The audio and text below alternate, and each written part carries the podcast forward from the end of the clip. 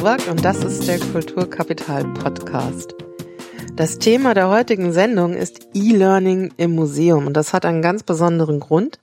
Ich habe nämlich ein Uniseminar mit Studierenden. Ich arbeite ja an der TU Darmstadt in der Medienpädagogik und äh, deren Seminarthema ist nämlich genau dieses E-Learning im Museum. In diesem E-Learning-Projekt äh, sind es immer Lehramtsstudierende, die sich E-Learning-Formate ausdenken. In dem Fall für ein Museum, ein konkretes sogar, das ist das Hessische Landesmuseum. Und dafür werden diese kleine fiktive E-Learning-Projekte sich überlegen. Und ähm, ich habe schon vor längeren an, angefangen, mal drüber nachzudenken, für was ich denn Podcasting auch vielleicht ähm, in der Arbeit so einsetzen könnte.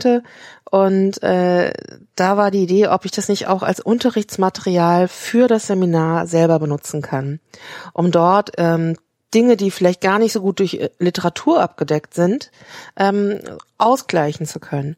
Und das probiere ich genau dieses Mal. Das ist ein Themenpodcast zu E-Learning im Museum. Und ähm, ich komme darin natürlich vor, aber ich habe mir diesmal sogar zwei Gäste nicht eingeladen, sondern ich äh, fahr, bin zu denen hingefahren und habe die besucht. Und zwar war ich letzte Woche in Darmstadt bei Daniela Bamberger. Daniela Bamberger hat ganz lange im Städelmuseum für das Community Management gearbeitet. Das heißt, sie war die Person, die Facebook und Twitter betreut hat oder die auch für die multimediale Umsetzung von Ausstellungsprojekten im Internet zuständig war. Und auf sie gekommen bin ich durch eine Recherche für das Seminar. Da habe ich mich gesucht nach Literatur zu E-Learning im Museum und bin auf ihre Magisterarbeit von 2006 gestoßen. Ähm, E-Learning in kunsthistorischen Kontexten, glaube ich, war es. Und ähm, deswegen habe ich sie angerufen und gefragt, ob wir uns treffen können. Einerseits, um noch einen Blick zurückzuwerfen auf ihre Magisterarbeit und gleichzeitig auch zu schauen, was sich denn in der Zeit seitdem auch in diesem Feld verändert hat. Und mein zweiter Besuch war auch letzte Woche in Mainz. Da war ich bei Maren Risch. Maren Risch arbeitet bei Medienbildung.com. Das ist eine Tochter von der Landesmedienanstalt in Rheinland-Pfalz. Und äh, die hat dort ein Museumskooperationsprojekt, von dem sie mir erzählt. Ähm, E-Learning selber ist ein weites Feld und man kann auch überlegen, wo kommt das jetzt so genau her. Also I steht wahrscheinlich für elektronisch, äh, Lernen ist sozusagen das, was hinten dran kommt und man kann da so drei Traditionen entdecken, sofern man will. Ähm, das eine ist diese Tradition Lernen mit Technologien. Also ähm, wenn man am Beispiel Bild ist, kann man sagen, von Bildtafeln über die Laterna Magica im 19. Jahrhundert bis zu Overhead-Projektoren, Dia-Projektoren, Beamer haben sich ja ähm, Lern- und äh, solche Technologien zum Lernen verändert. Und da könnte man sagen, das wäre so eine Tradition, aus der das E-Learning stammt, in dem es sozusagen als Werkzeug zum Lernen genutzt wurde. Und ähm, eine zweite Tradition könnte man identifizieren im Fernlernen. Ähm, Fernlernen gibt's auch schon seit dem 19. Jahrhundert, damals mit so Briefkorrespondenzkursen, ähm, ist aber auch ähm, im letzten Jahrhundert äh, benutzt worden, zum Beispiel äh, die berühmten Telekollegs und Funkkollegs, also Fernlehre über Fernsehen und Rundfunk, was es ja bis heute immer noch gibt. Und da trifft sich sozusagen auch schon die dritte Tradition, denn diese Fernlehre, zumindestens in den Telekollegs und den Funkkollegs, ist ja auch ein elektronisches Lernen. Ähm, das muss aber nicht nur über Distanz sein, das geht sozusagen auch vor Ort ähm, beispielsweise in den ähm, Sprachlaboren, die dann ab den 60er Jahren auch in Schulen eingerichtet worden sind, die mittlerweile, glaube ich, fast überall auch schon wieder ausgebaut worden sind, weil es mich gerade in diesem E-Learning immer solche Hypes gibt und dann auch wieder sozusagen so Täuschungsphasen, wo sich dieser Hype nicht so bewahrheitet, wie man sich das zuvor vorgestellt hatte dass es diese Hypes auch weiterhin gibt, das kann man ganz schön sehen. Also weil zum Beispiel in den 2000er Jahren durch das sogenannte Web 2.0 schon wieder auch so ein E-Learning-Hype in Gang gesetzt wurde. Also da hat man auch gedacht, dass man natürlich über solche äh, Formate wie Wikis, Blogs äh, ein ganz anderes Lernen steuern kann was sich auch so realisiert hat, aber auch dann gab es wieder so ein bisschen eine Ernüchterung. Und gerade in den letzten zwei, drei Jahren gibt so einen neuen Hype, der sich so um die MOOCs entlang ringt. Also MOOCs, Massive Open Online Kurse, Kurse, wo ganz viele Leute gleichzeitig im Internet lernen und wo es auch schon wieder so die ersten Ernüchterungswellen herumgibt. Also E-Learning, elektronisches Lernen würde ich als Lernen und Lehren mit digitalen Medien mittlerweile bezeichnen. Also aus dem E-Learning ein Online-Learning und ähm, wie das in Museen stattfinden kann, ob es überhaupt stattfindet oder ob es da auch Ideen für die Zukunft gibt, versuche ich mit meinen zwei äh, Gesprächspartnerinnen zu erkunden. E-Learning im Museum, das ist der Inhalt meines heutigen Podcasts und ich bin zu Gast in Darmstadt bei Daniela Bamberger. Daniela Bamberger äh, ist Medienwissenschaftlerin und äh, digitale Strategieberaterin und äh, ich unterhalte mich heute mit ihr, weil sie hat in ihrer Magisterarbeit 2006 über E-Learning-Projekte im kunsthistorischen Kontext geschrieben, was relativ nah dran ist an dem Thema E-Learning im Museum. Und äh, daher äh, begrüße ich Sie nun. Hallo Daniela.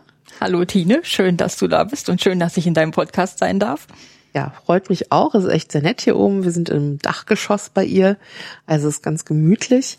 Und äh, mich würde ganz äh, stark interessieren, äh, inwiefern du äh, auf das Thema deiner Magisterarbeit gekommen bist. E-Learning im kunsthistorischen Kontext. Ja, ehrlich gesagt ist das damals so ein Konglomerat aus all meinen Studienfächern gewesen. Also ich habe in Marburg Medienwissenschaften, Kunstgeschichte und Erziehungswissenschaften mit Schwerpunkt auf Erwachsenenbildung studiert. Und dann war ich im Ausland und habe in Amsterdam studiert. Und was mir da in Kunstgeschichte sofort aufgefallen ist, in Amsterdam war damals alles völlig digital. Also es gab nicht mehr die Dias und die Doppelprojektoren, sondern es gab den Beamer, der Professor hat vorne den Laptop ausgepackt und es wurden ständig irgendwelche Links genannt, wo man im Internet weitere Infos kriegt. Und das fand ich einfach sehr spektakulär, weil ich das zum einen von meiner Uni in Marburg in in diesem Ausmaß so noch nicht kannte. Also ich hatte damals das große Glück, dass ich bei Professor Heusinger studiert habe und der war in diesem ähm, Schule des Sehens Projekt involviert. Es war damals vom BMBF gefördert. Und da ging es drum, erste E-Learning-Schritte auch im, im Bereich Kunstgeschichte zu machen. Und ähm, was ich da an diesem Projekt damals noch etwas schwierig fand, das war sehr textlastig. Also man hatte so gefühlt zwei DIN A4 Seiten Text und in der Mitte kam dann unten so, ein, so eine Briefmarke, die quasi das Bild gezeigt hat, weil viel größer ging das damals noch nicht, weil wir alle noch nicht so, so krasses Breitband DSL hatten, dass man da mal schnell ein Video hätte streamen können und auch bei den Bildern war man da wirklich auf kleine Dateien beschränkt. Und ähm, das hat mich quasi dazu gebracht, so ein bisschen mal das zu hinterfragen, wie kann ich E-Learning-Sachen so aufbereiten, dass es mir als Student, also dass es mich quasi in meinem Studium begleitet. Wie kann ich Podcasts, Wikis oder Blogs dazu nutzen, da mir so eine Art eigene digitale Wissenssammlung aufzustellen? Und wie machen es die Profis? Also in, quasi in dem Sinne, was, was machen die Unis an E-Learning-Dingen schon oder gibt es auch schon irgendwelche Museen, die da in diesem Bereich Sachen anbieten. Und da ist natürlich das MoMA nach wie vor, glaube ich, äh, oder was heißt glaube ich, ich bin mir ganz sicher, dass das MoMA sehr am Puls der Zeit ist, immer was neue äh, Techniken angeht und digitale Vermittlung, aber natürlich auch die anderen, die Tate, solche Global Museen oder Global Player in diesem Bereich sind da weit vorne. Und ähm, was ich dann im Laufe meiner oder für die Recherche meiner Magisterarbeit rausgefunden habe, zunächst dachte ich einfach, okay, man nimmt sich ein gewisses Kunstgeschichtebuch oder man, man beschränkt es auf irgendein spezielles Thema und sagt dann, das ist jetzt mein Thema. Dafür habe ich zum Beispiel diese fünf Bücher gelesen und die bereite ich jetzt einfach auf für den Bildschirm, dass man und ähm, da habe ich aber dann relativ schnell festgestellt, man muss erst mal gucken, wie funktioniert Lernen überhaupt. Und dann war ich ganz schnell in dieser, dann war es plötzlich ganz schnell mit meinem Pädagogikstudium verknüpft. Was hatte ich da gelernt über, welche Lerntheorien gibt es, wie eignet man sich das an? Und dann ging es aber von der Pädagogik auch relativ schnell noch rüber zur Lernpsychologie, dass man einfach sagt, was ist klassische Konditionierung, was sind Token Economies. Also man muss ja auch irgendwas tun, dass der Lerner bei der Sache bleibt. Und wenn ich ihm dann ab und zu mal einen kleinen Token, also das heißt eine kleine Belohnung hinwerfe, dann macht er vielleicht auch noch die nächste Lektion. Und ähm, das war dann quasi so der, der Theorieteil meiner Magisterarbeit, dass ich das beschrieben habe, wie Lernen, wie gesagt, auf dieser pädagogischen, aber auch auf dieser psychologischen Ebene funktioniert. Welche Dinge braucht es, dass man, dass man sich Inhalte besser merkt. Da gibt es dann solche Sachen wie Usability oder Screen Design, dass man eben heutzutage sagt, man macht einen eine Aussage pro Bildschirmseite. Gut, das hat sich jetzt auch wieder dadurch, dass jetzt alle die iPads haben oder dass man eben so scrollt und wischt, ist das, glaube ich, auch schon wieder etwas überholt. Aber dass man eben sagt, man oder man nimmt Bilder. Es gibt Untersuchungen, die sagen, wenn ein Bild eingeblendet ist und der Text steht ein bisschen im Bild und ein bisschen darüber hinaus oder zumindest sehr dicht am Bild, dass der Lerner viel besser versteht und verinnerlicht, was, was wird mir hier mitgeteilt und dass man nicht nur, weil man es gerade schön findet, da irgendwelches Schmuck, also Beiwerk einfügt, was jetzt aber für das Lernen oder für den Inhalt nichts zu sagen hat. Das sind wichtige Dinge.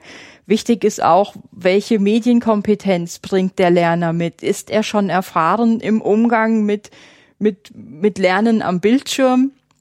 Dann kann man für solche Lerner ist es gut, wenn die Struktur nicht so fest vorgegeben ist. Eher für Lerner, die das zum ersten Mal machen, ist es ganz wichtig, dass man sagt, okay, du guckst dir jetzt den einen Bildschirm an und du klickst dann quasi rechts auf weiter, dann kommt das nächste. Und so führe ich dich durch die ganzen Lernschritte durch, die du lernen sollst.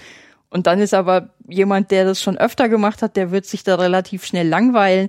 Und für den kommt eben eher exploratives Lernen in Frage, dass man da eben sagen kann, man, man hat zwar einen Strang, der durchgeht, es gibt aber ganz viele Abzweigungen. Und da ist dann wieder die Medienkompetenz gefragt, wie weit verästele ich mich auf diesen Abzweigungen? Dass ich zwar Zusatzinfos kriege, die mir hier nützlich sind, dass der Lerner aber selber auch entscheidet, wann wird es Zeit, wieder zurück auf diesen Hauptpfad zu gehen. Und das fand ich damals sehr spannend, weil die E-Learning-Dinge, die ich 2006 gefunden habe, waren größtenteils eher so, dass man vorne an der Hand genommen wurde und man hat sich dann quasi durchgeklickt und es gab nur diesen einen Weg. Und dann gab es aber noch ähm, ein anderes Projekt, was ich beschrieben habe unter den Praxisbeispielen. Also ich habe eben schon gesagt, der lerntheoretische Teil, das war der eine Teil der Magisterarbeit und in dem zweiten Teil hatte ich einen Praxisteil, wo ich mir verschiedene E-Learning-Projekte angeschaut habe. Da ist zum einen Prometheus dabei gewesen, das Bildarchiv, die es ja heute auch noch gibt. Und ähm, die hatten damals auf der einen Seite natürlich das, das große digitale Bildarchiv wo man nicht mehr dann in die Diathek der Uni laufen musste, sondern man konnte sich das online anschauen und konnte da sich Bilder für Vorträge und solche Dinge runterladen oder auch für die Magisterarbeit. Und die hatten aber einen zweiten Teil auf ihrer Plattform, wo wo so grundlegende Dinge der ähm, der Kunstgeschichte, also hauptsächlich Terminologie, Bildbeschreibung und solche Dinge, die man im Grundstudium gut brauchen kann, eingeübt werden konnten. Da gab es dann so erste Versuche, wie kann man das vermitteln. Ich habe eben heute noch mal geguckt, das ist alles total flashlastig. Gut, 2014 schmunzelt man da so ein bisschen drüber. 2006 war Flash total cool und da waren die schon relativ technisch relativ gut dabei. Ähm, und die diese Dinge, das waren damals so die die ersten Anfänge. Und dann habe ich noch einen Projekt gefunden, das nannte sich Netzspannung.org. Die Seite ist tatsächlich auch noch online, wird aber seit, ich glaube, 2009 nicht mehr, leider nicht mehr fortgeführt. Die sind da schon etwas freier, sage ich mal, rangegangen. Da konnte man mit Semantiken arbeiten. Die hatten damals schon diese Tech Clouds, die dann natürlich bombespannend waren, weil man das alles so noch nicht kannte.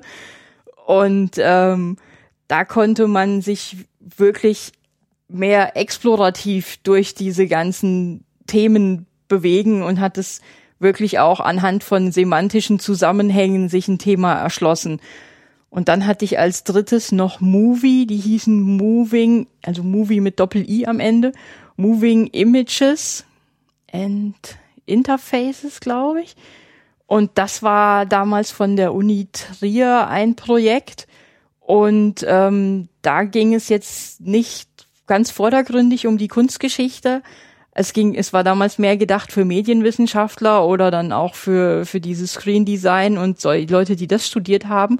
Aber es wurden da trotzdem auch kunstgeschichtliche Grundbegriffe und Themen wie zum Beispiel Wahrnehmung, Komplementärkontraste, solche Themen, die wir natürlich in der Kunstgeschichte brauchen, die aber für die Medienwissenschaftler auch wichtig sind, wurden da auch aufgegriffen. Und was ich an diesem Projekt total spannend fand und wo ich find, auch heute noch finde, da waren die Lichtjahre ihrer Zeit voraus. Die haben damals schon ganz klassisch da drauf gesetzt auf diese Art, dieses Lego-System. Sie haben wirklich eine Information in einen kleinstmöglichen kleines Cluster gefasst und dann konnte man sich aus diesen Würfeln oder diesen Clustern konnte man sich dann später ein neues Thema auch zusammenbauen, wo man wusste, okay, ich brauche grundlegende Infos zur Bildgestaltung oder grundlegende Infos zum Farbkreis und das konnte man einfach nehmen und sich zu einem neuen Kurs zusammenbauen. Und man hat dann eben nur das spezielle Thema noch etwas drumherum geschrieben.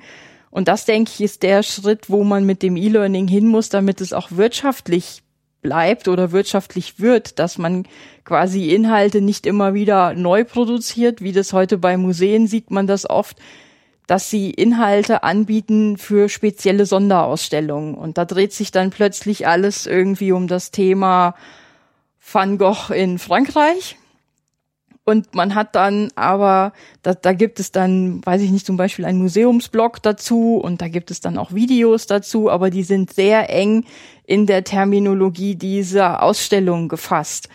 Und wenn man da die Inhalte, wenn Museen da rangehen würden und würden die Inhalte etwas weniger speziell auf diese Sache oder in dieses, diese thematische Klammer setzen, denke ich, könnten sie damit mehr erreichen, da sie die Inhalte öfter verwenden können und auch wieder neu zusammensetzen können zu neuen Kursen.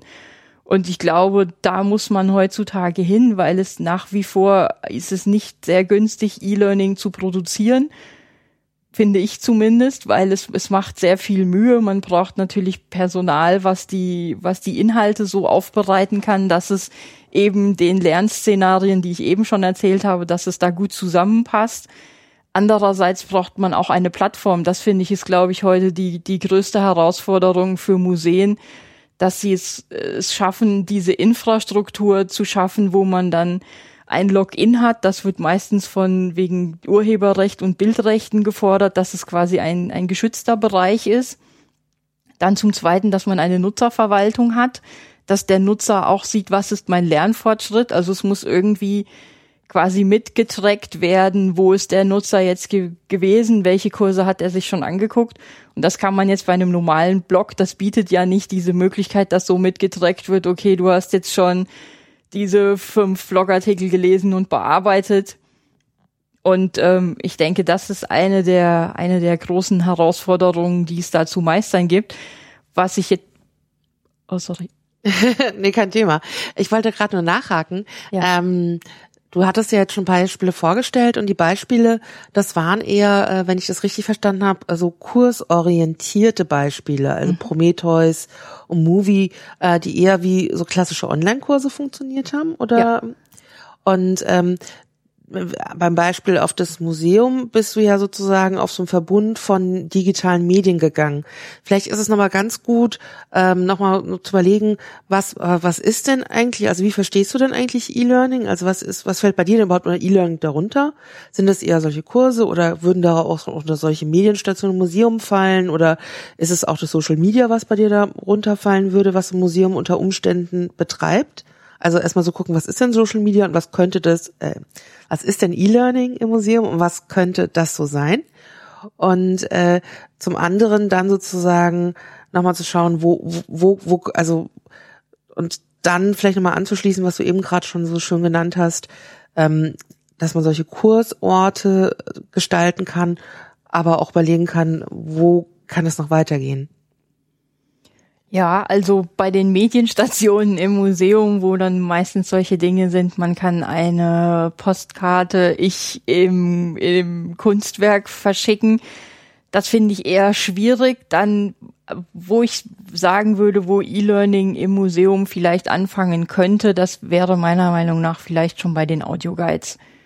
Dass man da sagt, dass also diese Podcast-artigen Formate, ähm, dass man die als eine runter oder kleine Form des E-Learnings betrachten könnte. Meine Definition 2006 war in, vom, von E-Learning war in etwa so, dass, dass ich gesagt habe, dass didaktisch aufbereitetes Material, was man ähm, quasi zur, zur Wissensaneignung den Leuten zur Verfügung stel, stellt, wo es aber auch zu einem Austausch untereinander, unter den Lernern kommt. Sowas finde ich auch heute noch sehr wichtig, dass man nicht nur stur sich hinsetzt und das alles in sich, in sich hinein aufnimmt, sondern dass man auch im Austausch Dinge hinterfragen kann, weil ich manchmal festgestellt habe, dass die Leute, wenn sie es lesen, haben sie den Eindruck, sie haben es verstanden, aber wenn, wenn dann der Professor zum Beispiel dann später, wie es auch im normalen, in der normalen Vorlesung ist, wenn dann mal jemand nachfragt oder nachbohrt, dann kann, kann man es plötzlich nicht so erklären.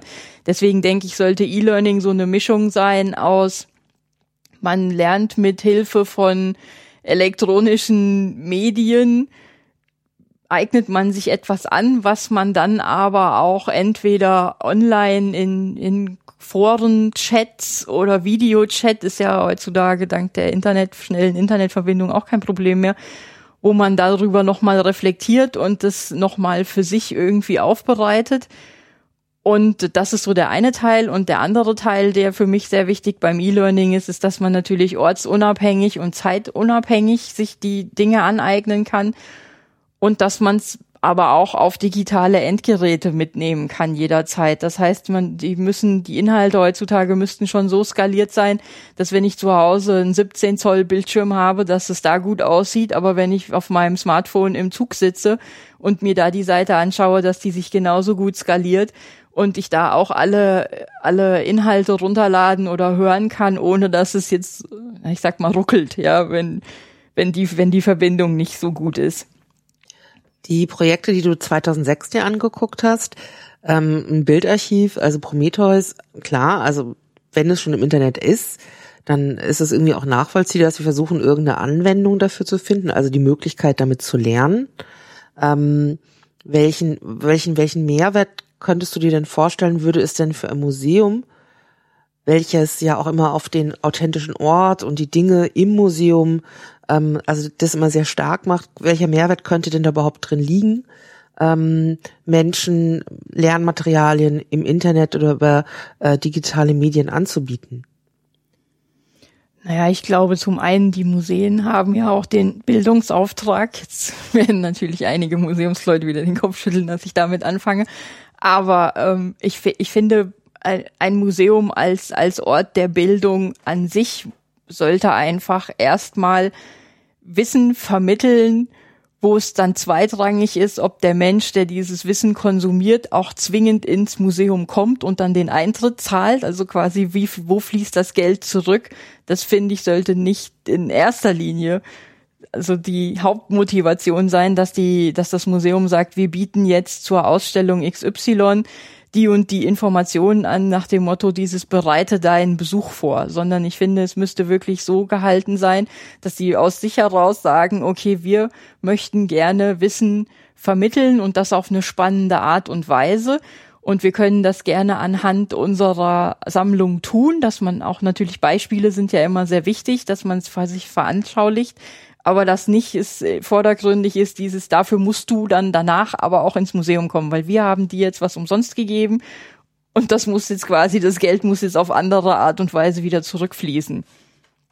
Du hattest ja auch schon äh, eine, eine Idee äh, vorgestellt, ähm, ähm, dass man sozusagen, dass es eine Art äh, Standard gäbe, wie Module, ähm, wo bestimmte, also wir sind jetzt ja gerade bei dir insbesondere so im kunstgeschichtlichen Kontext wo vielleicht schon Dinge erklärt sind, so genereller Art, äh, kunsthistorische Begriffe oder Epochen. Und ähm, dass man dann sozusagen für Sonderausstellungen eher draufsetzt auf etwas, was permanent da ist, oder? Also, wenn ich das richtig verstehe, wäre dann Van Gogh in ich weiß nicht, mein Beispiel, wie Rezeption in Frankreich ja, oder sowas, ja, genau. ähm, wäre dann, man würde auf das, was schon immer da ist, also man hat einmal gut investiert, äh, in, in so, so, so, so Standardbausteine, die man dann mit neuen Dingen ergänzen würde. Genau. Sowas fände ich sehr, sehr wirtschaftlich, da man eben die, die Inhalte sehr gut weiterverwenden kann. Dadurch, dass man jetzt dann das, also dass man ein Video dreht, wo es zum Beispiel um Van Gogh jetzt speziell geht und dass man dann zur Ausstellung vielleicht noch so ein, so 15 Sekunden davor schneidet, wo man kurz mal durch die Ausstellung blendet, dass die Leute sehen, okay, die Werke hängen da, oh, das gefällt mir vielleicht, also das, das mag ich gerne sehen, da mag ich hin.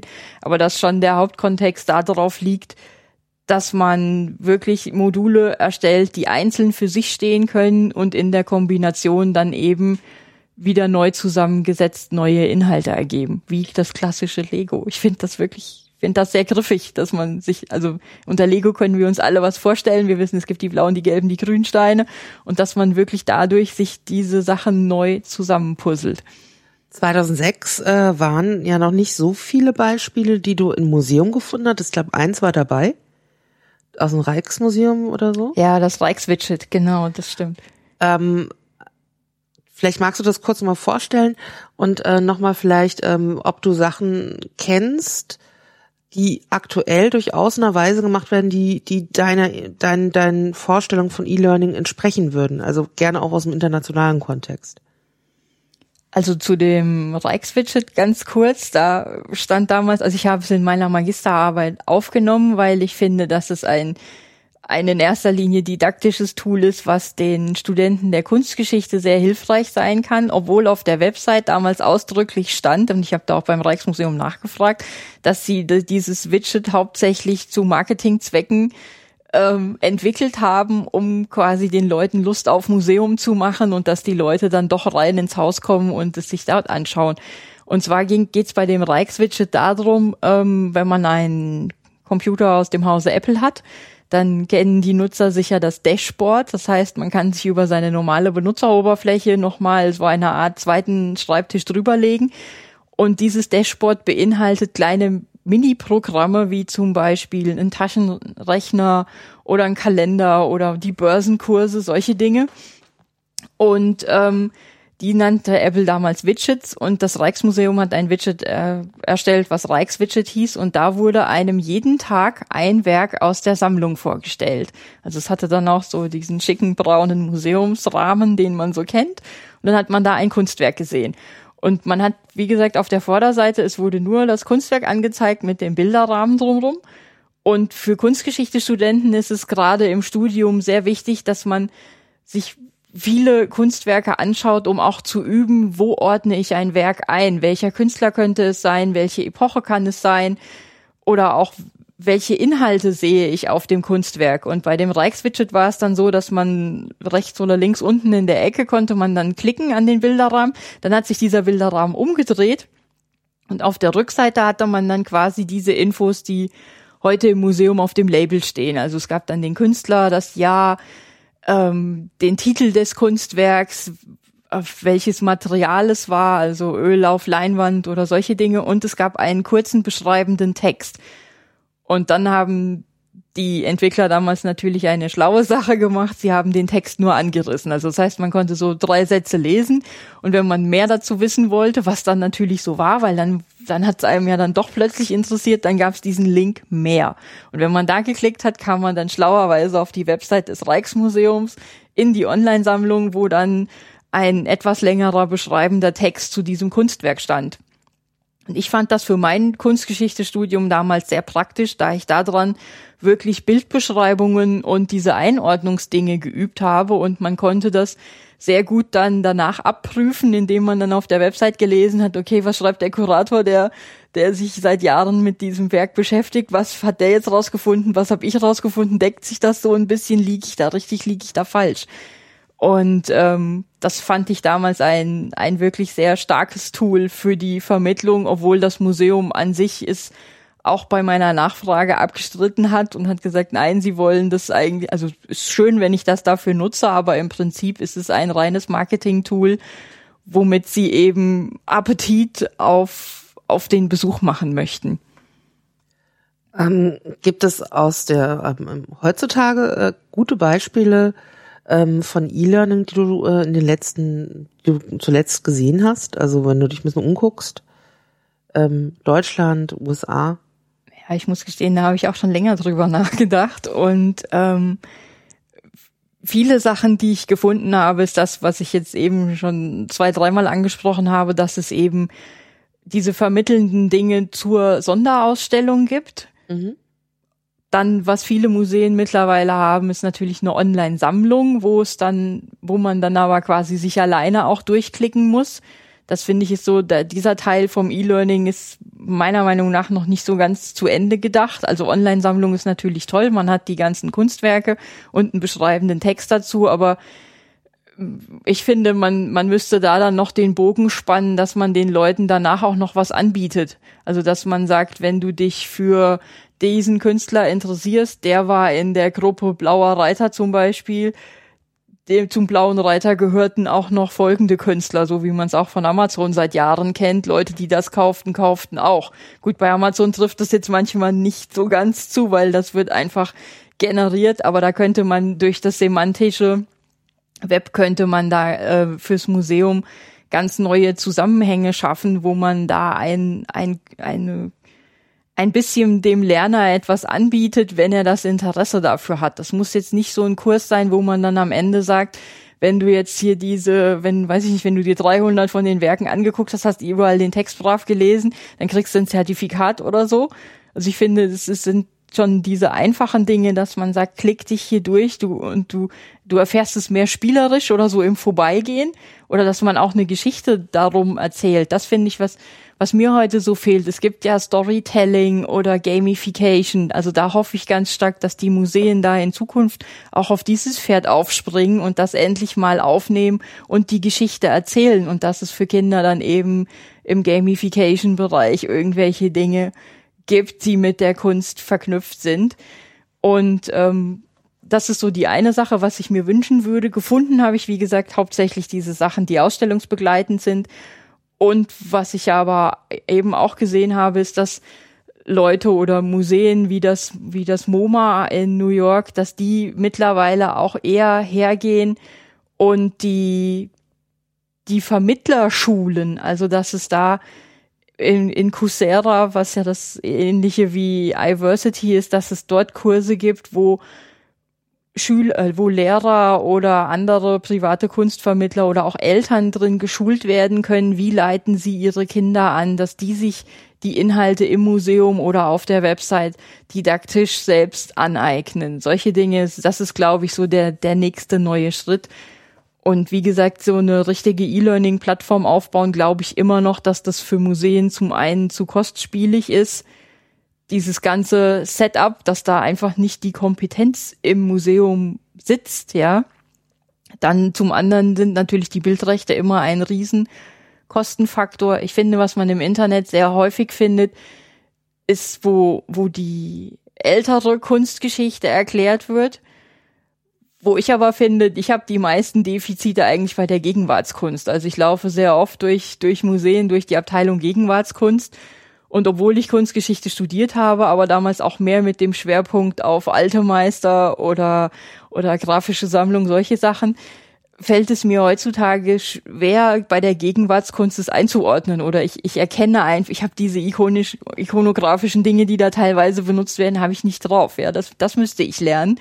Und da sind wir aber im Moment leider so mit den Bildrechten und den Urheberrechten, dass es sehr schwierig wird, solche Sachen heutzutage zu vermitteln. Und da würde ich mir wirklich wünschen und hoffe ich auch, dass die Museen mehr auf die Gegenwartskunst gehen in Zukunft und dass es sich vielleicht am Urheberrecht nochmal was ändert und das Urheberrecht sich endlich den Gegebenheiten des Internet anpasst. Ja, ich weiß, ein frommer Wunsch, grinst, das muss ich kurz noch sagen. ja, also äh, da gehe ich äh, auch ganz d'accord. Also ich glaube auch, dass insbesondere die äh, Pädagogen und Pädagoginnen ähm, da einen, ein, ein Publikum sein könnte, wo man im Museum tatsächlich auch nochmal neue Dinge ausprobieren könnte, gerade in der Kombination aus Lernen mit digitalen Medien und dem Besuch im Museum ähm, und dass man auch diese ganze Prinzip, das Prinzip von ähm, Audioguide, Videoguide äh, nochmal stärker auch in, in nochmal so ein reflektiertes Lernen weiter denken könnte. Also, dass man Strukturen, die es sowieso schon gibt, auch nochmal irgendwo vertieft anbietet. Ja. Also, da hoffe ich drauf. Ähm, in den USA gibt's auch schon ein bisschen. Du hast jetzt ein Beispiel aus MoMA genannt. Es gibt auch noch andere Sachen. Ähm, alles, was wir jetzt genannt haben und wo ich auch Links zu finde, werde ich auch äh, im begleiteten äh, Shownotes zu dem Podcast unterbringen. Ich bedanke mich soweit bei dir. Ähm, schön, dass wir uns über E-Learning in kunsthistorischen Kontexten unterhalten konnten. Vielleicht treffen wir uns auch ein anderes Mal nochmal für einen Gesprächspodcast wieder. Ähm, ja, das war Daniela Bamberger. Ja, ganz herzlichen Dank. E-Learning im Museum ist zurzeit das Thema, was mich in den Kulturkapital-Podcast beschäftigt. Und äh, heute bin ich in Mainz bei Medienbildung.com und ich spreche mit Dr. Maren Risch. Äh, Maren Risch ist äh, Medienpädagogin, hat äh, promoviert, arbeitet aber auch schon ganz lange hier bei Medienbildung.com. Und äh, zum Museum äh, kommen wir gleich im Podcast und wie da die Verbindung gewachsen ist. Erstmal begrüße ich Maren Risch. Hallo. Hallo. Äh, du hast äh, relativ frisch deinen Doktor. Ähm, was hast du denn geschrieben? Ich habe äh, an der Uni Koblenz promoviert und habe zu Medienkompetenz und Sprachförderung in der frühkindlichen Bildung geschrieben und geforscht und es war eine Evaluation von einem Verbundprojekt der MEC, also ein medienpädagogisches Projekt, was wir hier bei Medien und Bildung etabliert haben in Rheinland-Pfalz. Das heißt, man hört jetzt schon eigentlich, du kannst schon eine ganze Bandbreite an Themen auch so anbieten, also frühkindliche Bildung. Ähm, wir werden jetzt hoffentlich gleich noch ein bisschen was über Medien und Museen hören. Und ähm, du bist aber generell hier auch in der Medienbildung in Rheinland-Pfalz tätig als Medienpädagogin. Genau, so ist das. Ähm, wie kommst du denn ins Museum als Medienpädagogin? Hm. Also wir suchen natürlich für Medien, also ich würde schon sagen, dass wir bei Medien und Bildung oder auch für mich als Person, es geht immer wieder darum, Medien mit Menschen und auch an Orten, die interessant sind. Und ähm, häufig geht es natürlich bei unserem Medieneinsatz auch um Schule, um Ganztagsschule, um Lernen. Die Frage ist aber auch immer noch mal, ähm, wie das im außerschulischen Bereich ist oder die Kombination Schule und andere Lernorte. Und ähm, ja, im Grunde in diesem Suchen, was könnte es für spannende Lernorte geben, wo man Medien benutzen kann, ähm, bin ich dann im Grunde auch hier in Mainz auf das äh, Museum gestoßen. Und es gab eben Überlegungen, wie wir zusammen kooperieren können oder wie es Ansatzpunkte gibt, um eben Medien, Museum und Medien zusammenzubringen. Museum und Mainz, ähm, ähm, ist es ein Museum konkret oder äh, arbeitest du hier mit Medienbildung komm, mit verschiedenen Museen zusammen? In Mainz ist es jetzt ganz konkret das Gutenberg Museum, das ähm, in der Innenstadt sich befindet und ähm, als Haus, sage ich mal, in Mainz relativ klein eigentlich ist. Also wenn man dann zum Beispiel rüber guckt nach Frankfurt in Hessen, Museumsufer, ein Museum nach dem nächsten, äh, da wirkt das Gutenberg Museum als Haus erstmal recht klein und überschaubar. Und äh, trotzdem oder gerade deshalb war es ein Punkt zu sagen, wir gehen wirklich in die Stadt und gucken, was ist da. Und da findet man dann eben dieses Gutenberg Museum und äh, Johannes Gutenberg ist natürlich auch ähm, ein Vater der Stadt mit seiner Erfindung ähm, zum, zum Buchdruck mit bewegten Lettern. Und so war eigentlich klar, wenn Museum, dann doch eigentlich das erste Haus am Platze, auch wenn es klein ist, ähm, das Gutenberg-Museum. Ja, so klein ist es jetzt auch nicht. Also ich meine nicht klein, klein natürlich, aber es ist ähm, es ist nicht immer sofort zu finden, sage ich mal. Also Touristen in die Stadt gehen, sehen halt den Dom, sehen die Altstadt und so ein bisschen versteckt hinterm Dom ist dann eben das Gutenberg-Museum. Wenn man ein bisschen in dem Dunstkreis ist, merkt man sofort, Touristengruppen international laufen auch ums Museum, laufen durchs Museum, entdecken da viel.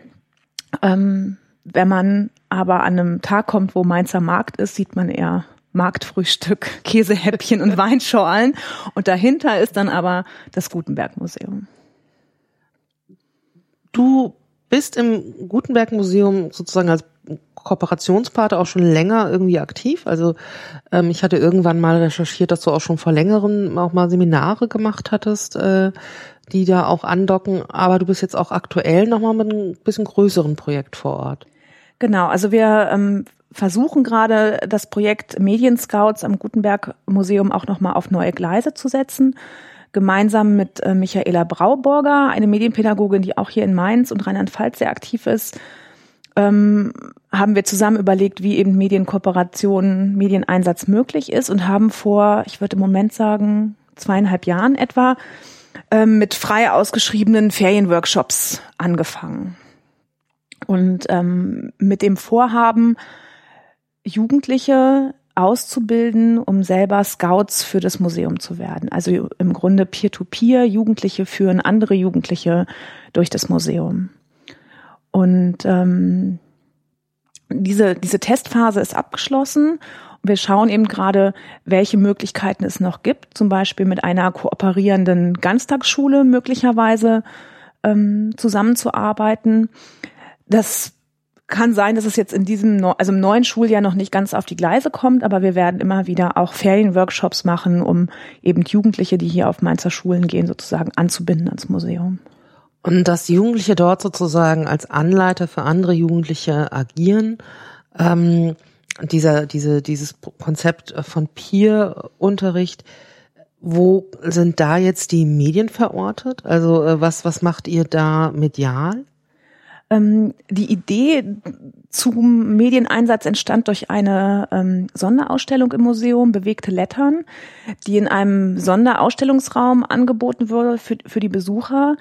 Die Darstellung war hauptsächlich, dass verschiedene beleuchtete Würfel im Grunde ähm, mit QR-Codes Codes versehen waren und die Besucher mit ihrem Smartphone oder ausgeliehenen Tablet-PCs oder Tablets ähm, diese QR-Codes einscannen konnten, um eben die Entwicklung von bewegten Lettern, zum Beispiel im Filmabspann äh, oder Vorspann, ähm, zu entdecken und sich auch vielleicht zu erinnern. Ein Beispiel dafür sind so klassische Hitchcock-Filme oder ähm, der bunte bewegte Sat1-Ball, der irgendwann als der private Rundfunk äh, uns alle äh, sozusagen ja also uns begegnet ist sozusagen dieser Ball da durchs, durchs äh, Fernsehen rollte, ähm, dass sozusagen wie der bewegte Buchdruck, aber auch die bewegten Lettern animiert wurden. Also da gab es Filmausschnitte zu. Und das haben wir uns angeguckt mit Schülern und haben gesagt, wir wollen eigentlich gerne noch mehr dazu machen und wollen gucken, wie Medien benutzt werden können im Museum.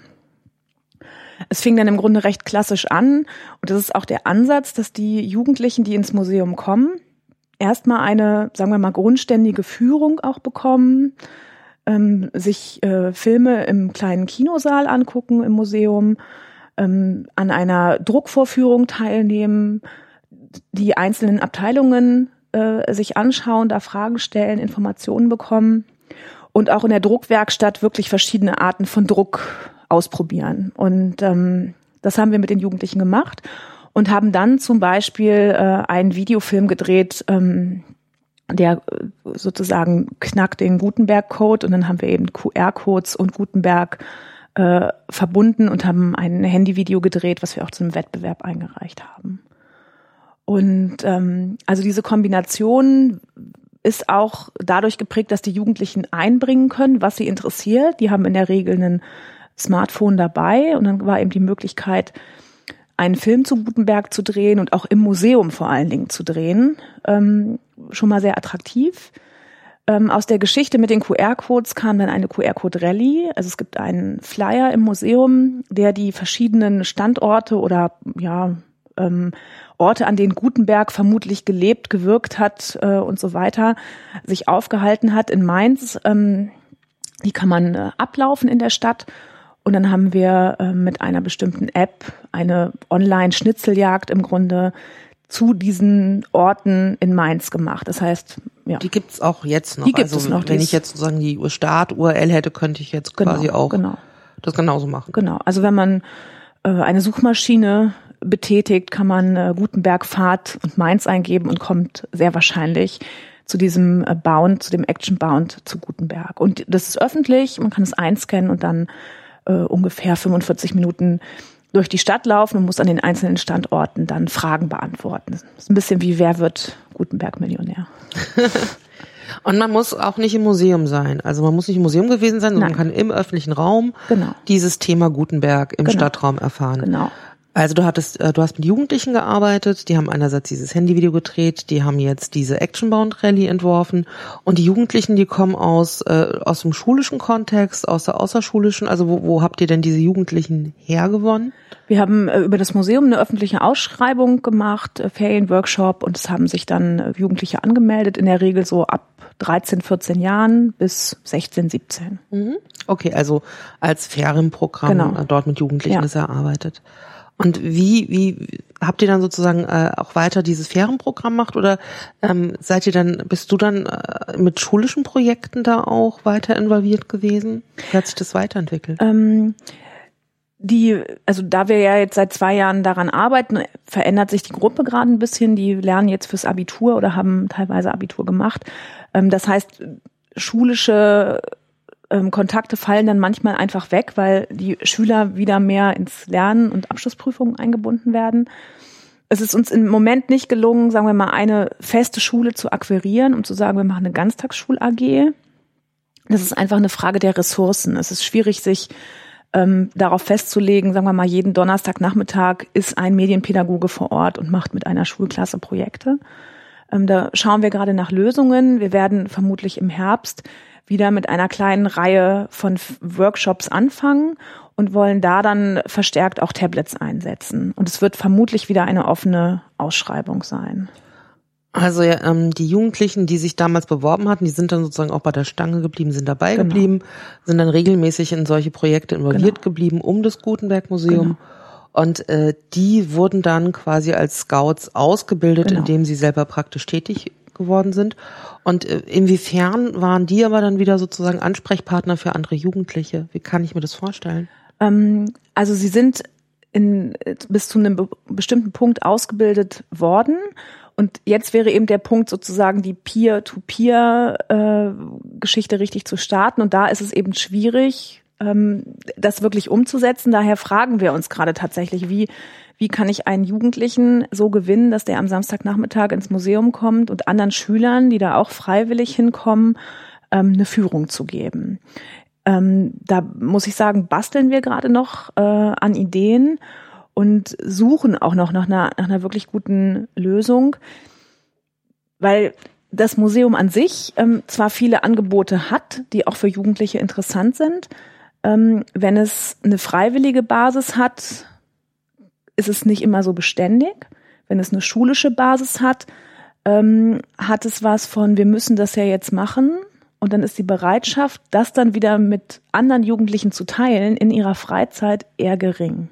Also wir sind gerade ähm, da an einem Scheideweg möglicherweise. Und darum werden wir jetzt ähm, mit einer versuchen mit einer neuen Charge, sage ich mal, an Jugendlichen nochmal neu durchzustarten. Das ist der Plan.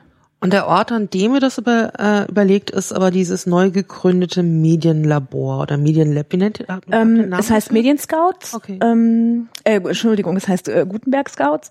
Und ähm, es ist sozusagen eine offene Gruppe. Wir treffen uns entweder im Museum, wir treffen uns hier im Regionalbüro von Medien und Bildung oder wir treffen uns bei der Michaela Brauburger, die einen kleinen Tagungsraum in Bodenheim hat.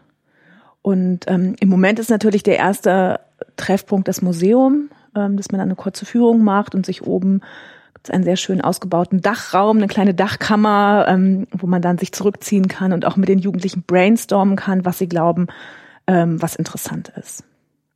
Ein Traum wäre tatsächlich äh, vielleicht eine Grundschulklasse anzusprechen, die kommt, vielleicht für Projekttage, um dann äh, auch das Museum erstmal so zu erkunden und verschiedene Methoden einzusetzen, wie, wie das, also wie diese Erkundung eben aussehen kann. Und zum Beispiel ähm, am iPad mit einem Book Creator, also mit einem E-Book, äh, eigene kleine Museumsbücher zu erstellen. Das heißt, die Kinder erkunden das Museum und können danach ihre Dokumentation über das Museum äh, in einem E-Book erstellen. Du hast ja jetzt eben schon angefangen, so ein bisschen auch Visionen zu entwerfen, also was man äh, in dem Museumsraum alles noch machen könnte mit Medien Ja. und Kindern. Ähm, und du hast ja auch diesen Hintergrund der Medienpädagogik, da passiert auch gerade ganz viel. Also mhm. sozusagen, da sind viele Ängste überwunden worden. Mittlerweile kann man auch relativ viel umsetzen mit Kindern und Jugendlichen. Was wären dann für dich tatsächlich so Möglichkeiten, für was sich so ein, so ein Museum eignen würde, insbesondere für ähm, mediale Bildungsprozesse mit Schüler und Schülerinnen? Kannst du dir dann noch andere Dinge vorstellen über das, was du gerade gesagt hast, hinaus? Ähm, also ich glaube, dass es eine gute Möglichkeit ist, wenn in der Schule, sag ich mal, vorbereitet wird im Sinne von äh, ja, E-Learning-Modulen, dass die Schüler sich ähm, vielleicht auf einer Plattform wie Moodle oder in anderen äh, Räumen ähm, sozusagen ihre Arbeitsaufträge bekommen, schon mal vorab Recherche ähm, betreiben und dann aber konkrete Arbeitsaufträge haben und mit denen ins Museum gehen. Normalerweise, also es ist immer schwierig in Schwarz und Weiß. Ich sage jetzt mal normalerweise kommt eine Schulklasse ins Museum und ähm, konsumiert eine Führung, sage ich mal. Kinofilm, Druckvorführung, sich die Stationen angucken, die einzelnen Abteilungen. Ähm, natürlich ist es so, dass möglicherweise danach ein Referat gehalten werden muss in der Schule oder sowas in der Richtung. Ich glaube, dass ähm, eine gewisse Eigenrecherche durch äh, E-Learning-Module hilfreich sein kann, sich vorab zu informieren und dann aber äh, nach oder während dieses Museumsbesuchs überlegt werden kann, wie die Schüler ihr neu, ihre neuen Erkenntnisse, sagen wir es mal so, ähm, in medialen Produkten dokumentieren können. Können Sie einen Einminüter drehen, ein Erklärvideo mit dem Handy was war der Clou an der Erfindung von Gutenberg? Ähm, können Sie ähm, per, sagen wir mal, Audio-App, vielleicht Podcast, so wie heute hier, ähm, verschiedene ja, Herstellungsprozesse zum Drucken ähm, äh, für andere zur Verfügung stellen, indem sie da Aufnahmen machen, indem es eben nicht nur das Referat danach ist, was einmal gesprochen wird mit einer PowerPoint von zehn Seiten, sondern wie können sie äh, ihre erlernten Dinge oder ihre Erkenntnisse medial aufbereiten. Und ich denke, dass ähm, Handy-Video, Handy-Aufzeichnungen mit äh, Audio-Apps oder auch E-Books äh, und das Erstellen eines E-Books zu einzelnen Fragen rund um das Museum oder rund um Gutenberg ähm, eine Möglichkeit sind, eben medial zu dokumentieren, was die Erkenntnisse aus diesem Museumsbesuch sind. Und das eben auch zu teilen. Also es geht nicht darum, der Schüler macht das Referat, alle hören brav zu. Es geht nicht darum, wir haben eine gute Klausur und alle haben bestanden, sondern nochmal mehr ihre Erkenntnisse zu teilen und vielleicht auch Fragen zu stellen. Also ich habe gerade heute das erste Mal mein neues Handy an das Handy meines Kollegen gehalten und wie genau weiß ich nicht, aber mein Video war danach auf seinem Handy. Ja. ähm, also die Geräte haben ja auch ständig neue Funktionen und während ich vor einem halben Jahr noch Texte geschrieben habe über, wie kriege ich ein Video von einem Handy auf das nächste, äh, habe ich heute die Erfahrung gemacht, dass ich es einfach da dran halte. und ähm, ähm, diese Erkenntnisse, medial, mediale Möglichkeiten oder technische Möglichkeiten auszunutzen, ähm, finde ich einfach hochspannend. Und ich glaube, dass die, also das Gute am mobilen Lernen ist eben, dass die Jugendlichen Experten sind häufig, zumindest für so grundtechnische äh, Möglichkeiten, dass wir als Pädagogen immer wieder auch, äh, denke ich, die Anleitung geben müssen, wie schütze ich mich, welche Daten gebe ich preis, welche Bilder teile ich, welche Videos teile ich. Aber dass die mediale Aufbereitung ähm, der Lernprozesse glaube ich, verstärkt das eigene Lernen, die eigene Reflexion, indem ich überlege, was sage ich in einer Minute, was zeige ich in einer Minute oder was ähm, dokumentiere ich in 15 Seiten E-Book. Du hast ja eben schon mal ähm, auch immer so ausgeführt, was für Möglichkeiten für Schüler wären, ähm, äh, mediale Anschlüsse ans Museum zu kreieren oder zu gestalten. Ähm, Gäbe es für dich auch nochmal so Perspektiven für Lehrer? Also, weil Lehrer natürlich so eine klassische Zielgruppe fürs Museum sind. Also ja. da gibt es auch normalerweise Lehrerfortbildung ähm, und äh, man versucht auch immer auch, also von Museumsseite her zu gucken, wo gibt's denn da Übereinstimmung zu Lehrplänen und sowas? Ja. Also, was könntest du dir da vorstellen, wenn du alle Möglichkeiten hättest, die dir zur Verfügung stehen? Also natürlich gibt es im Gutenberg, Gutenberg Museum schon vielfältige Angebote überhaupt, alles um Druckkunst, um Drucken, um Drucktechnik und um die Geschichte ähm, des Druckhandwerks kennenzulernen. Da kann ich ähm, jedem ja, Pädagogen, ob Lehrer oder Sozialarbeiter, wie auch immer, der sich mit dem Thema beschäftigen möchte oder ähm, da mehr wissen möchte, das einfach empfehlen, da mal so einen Nachmittag einen Kurs zu belegen, vielleicht auch mit einem Kollegen zusammen. Ähm, dann einen Schwerpunkt zu schaffen, ob nun äh, Kunstunterricht, äh, Geschichte oder ähm, technische Entwicklungen im Allgemeinen. Ähm, ich denke, da gibt es viele Möglichkeiten, die das Museum erstmal nicht medial anbietet oder also wie soll ich es ausdrücken? Also wenn man halt eine Frottage macht, macht man eine Frottage, da druckt man, probiert was aus. Und dann genau zu überlegen, wie kann ich diese Technik, die bis jetzt angeboten wird, ähm, mit neuen Medien oder äh, digitalen Medien kombinieren. Und ähm, da gibt es jetzt im Moment noch keine Fortbildung dazu ähm, wäre sicher eine Möglichkeit, äh, sowas nochmal zu kombinieren. E-Portfolios wäre zum Beispiel ein Stichwort. Sowas Kannst du kurz erklären, was ein E-Portfolio ist, weil ich nicht weiß, ob Entschuldigung. so weiß, was es ist. Genau. Ähm, äh, also in meiner Definition ist ein E-Portfolio äh, hat die Aufgabe, dass ich einen zum Beispiel Lernprozess dokumentiere. Ich kann einmal als Pädagoge, zum Beispiel in der frühkindlichen Bildung, Lernfortschritte von Kindern dokumentieren.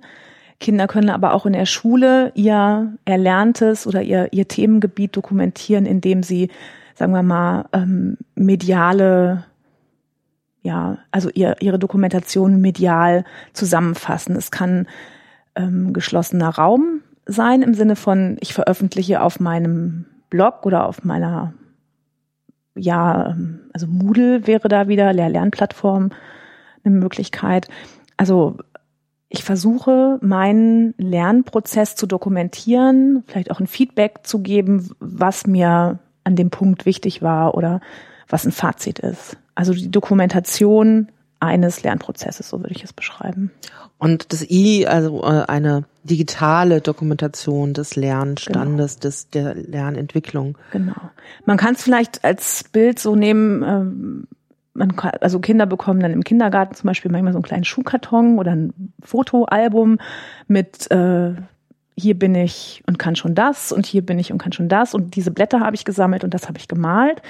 Und diese ganzen Ergebnisse, sagen wir mal, aus einem, die in einem Schuhkarton sind, kann man eben auch ähm, digitalisieren oder mit digitalen Medien kombinieren, indem auch was aufgesprochen wird, in einem E-Book zum Beispiel. Oder auch wieder in einem Podcast. Oder wieder in einem Podcast. Podcast sind für alles gut. Ähm, ja, ähm, ich bedanke mich für die ganzen vielen äh, äh, ähm, ähm Ideen, die du äh, ähm, erzählt hast und äh, ähm, hoffe, vielleicht treffen wir uns auf einem anderen Podcast nochmal wieder. Ja, sehr gerne. Ähm, ich weiß, es gibt ganz viel Anschlussfähigkeit zum mobilen Lernen bei dir und äh, bedanke mich hier, dass ich bei Medienbildung kommen sein durfte. Gerne, herzlich gerne und immer wieder gerne. Maren Risch aus Mainz. Das war's heute mit Kulturkapital. Aber da es heute ein Intro gegeben hat, wird es heute auch ein Outro geben, also ein Ausklang.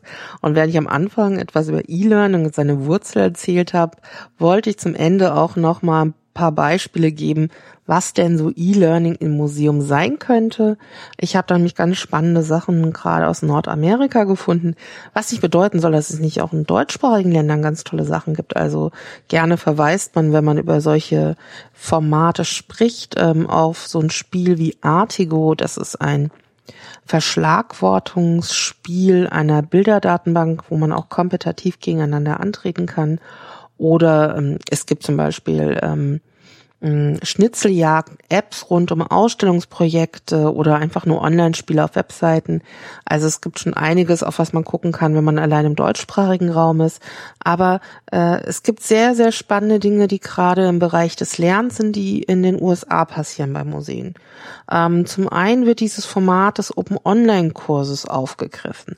Ähm, bei so einer Lernplattform wie ähm, Coursera, also wo auch ganz viele MOOCs äh, platziert sind, gibt es allein schon zwei Museen, die mittlerweile da Kurse angeboten haben. Das eine ist das Museum of Modern Art, das andere ist das American Museum of Natural History, die sowieso auch noch ganz andere spannende Dinge machen. Und die bieten insbesondere Kurse für Lehrer und Pädagogen an. Das heißt entweder ähm, Bildungsinhalte aus dem Museum oder auch die Art und Weise, wie im Museum unterrichtet wird sind dort äh, in den Kursen thematisiert. Ähm, eine andere Form, die sehr viel häufiger noch auftritt als solche Open Online Kurse, ist äh, die Form des Webinars, also ein Seminar im Web. Und ähm, wenn man mal Webinar und Museum eintippt in die Suchmaschine seines Vertrauens, äh, kann man ganz erstaunt sein, wie viele äh, äh, ähm, Treffer sich da finden lassen.